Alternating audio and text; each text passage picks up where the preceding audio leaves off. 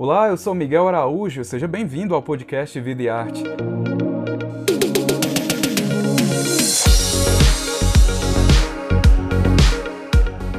Nessa nova temporada, a gente vai conversar com diversos artistas brasileiros. Toda semana, um novo episódio vai estar disponível no seu agregador de podcast favorito.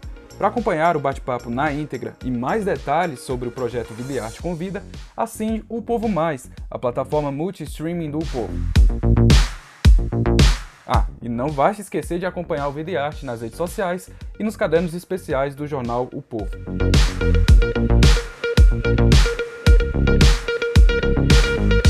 E a repórter Ana Flávia Marques conversa hoje com o rapper cearense Will. Aos 22 anos, ele é um dos artistas mais ouvidos do trap e ao Vida e Arte ele fala sobre o primeiro álbum, Manual de Como Amar Errado e a ascensão dos nordestinos no trap nacional. Te apresento essa neném com cara de malvada Descendo do Uber com as cunhadas Fumo vape com gosto de hoje, amanhã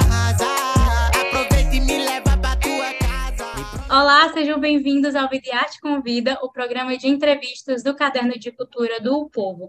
Eu sou a Ana Flávia Marques, repórter do Videarte, e o entrevistado é o rapper cearense o Will, que já acumula mais de 9 milhões de ouvintes mensais no Spotify e é um dos principais nomes do trap e rap nacional atualmente. Seja muito bem-vindo, Will. Salve, salve, Ana, beleza? Satisfação estar aqui Prazerzão. Will, eu queria saber como foi que começou o seu interesse pela música.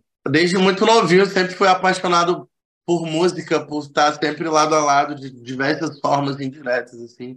O meu pai, ele, ao longo da minha infância, ele sempre escutava muito CDs de black music, uh, Akon, Chris Brown, Michael Jackson, assistia muito na TV também, uh, vários clipes, então eu cresci meio que consumindo a parada sem perceber.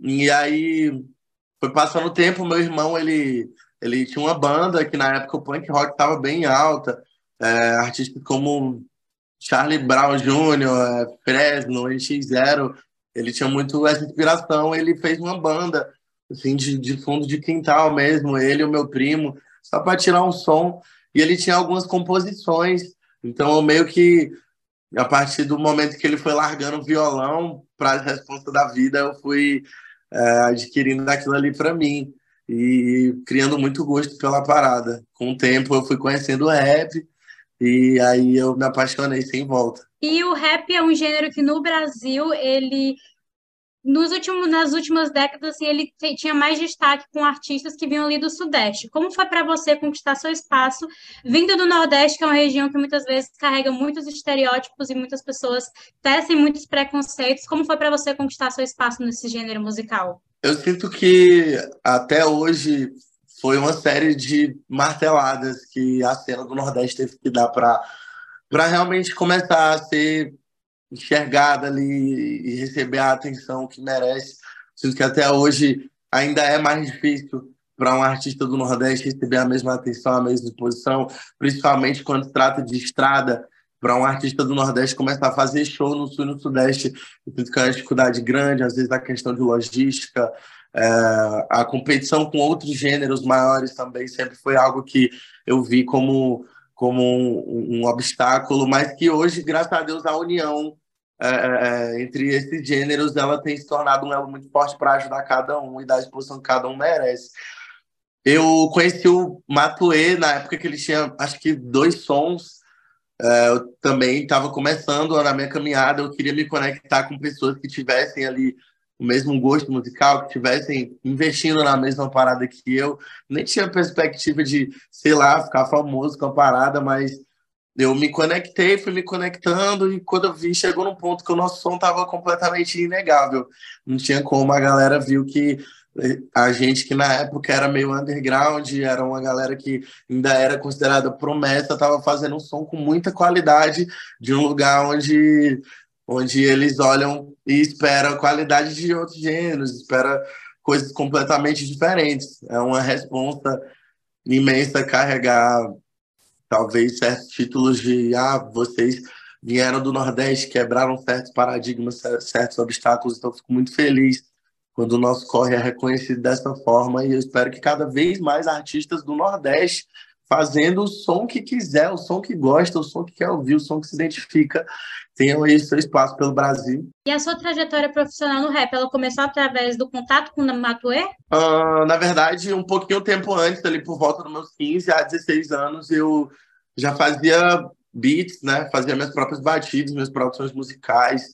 Eu comecei mais por necessidade mesmo, porque eu fazia minhas rimas, eu queria lançar meus sons na internet, mas é, era meio fora do nosso acesso, né? Tipo, comprar uma, uma batida com um produtor gringo, assim, que na época era quem fazia o som que a gente mais identificava, que a gente estava em outra fase do rap, então era meio fora do meu acesso, não tinha recurso para isso. Então foi atrás de aprender a parada e um bom tempo depois eu me liguei que, pô, eu posso até colocar isso aqui na internet também, pessoas que se interessam pode vir a, sei lá, tornar uma fonte de eu arrancar um trocado disso aqui, fazer o meu talento render, tá ligado? Então, antes disso, eu fazia beats, postava na internet, vendia para alguns artistas que eu me conectava ali nas redes sociais, é, chegava a produzir alguns artistas locais também, coisa bem na época de escola, assim mesmo, sabe? De amigo, de conhecido. A gente sempre eu e meus amigos, a gente sempre trocava esse conhecimento, compartilhava de, de, de, de conhecidos em comum, faziam música. E aí, depois que eu conheci o Matuê, em torno de uns dois a três anos, que a coisa foi andando tanto para ele quanto para o resto da nossa cena, a gente viu a possibilidade de fazer essa união aí, deu super certo, foi massa demais.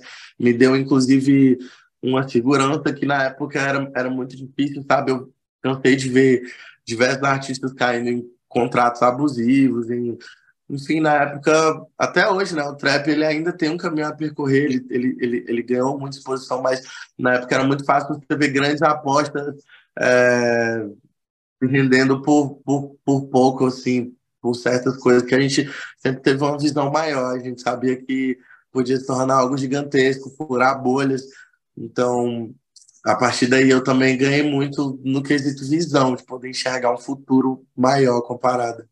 E atualmente você tem quase 10 milhões de ouvintes mensais no Spotify. E como é para você enxergar esse número, enxergar que você é ouvido por tantas pessoas? Ah, é sinistro, pô, não podia estar mais feliz. Eu sinto que isso está refletindo muito nos meus shows também. A galera tá cantando muito alto, vindo numa vibe muito gostosa. Uh, eu tô começando meio que na estrada agora, não faz nem seis meses direito. Uh, já tinha colado outras vezes em shows de equipes de outros artistas, mas eu e minha equipe, com o meu show, com as minhas músicas, a gente está numa etapa bem recente ainda, desenvolvendo, alinhando certas coisas, mas os shows estão cada vez melhores. E eu acho que, pô, o que eu posso dizer é que isso é reflexo de muito trabalho duro. Eu fiquei em torno de dois anos, a um, um ano e meio a dois anos, meio sumido, dentro do estúdio, é, entendendo o meu momento, mesmo depois de ter feito um lançamento ali, uh, Sucrilhos, foi minha primeira música com a 30 para 1.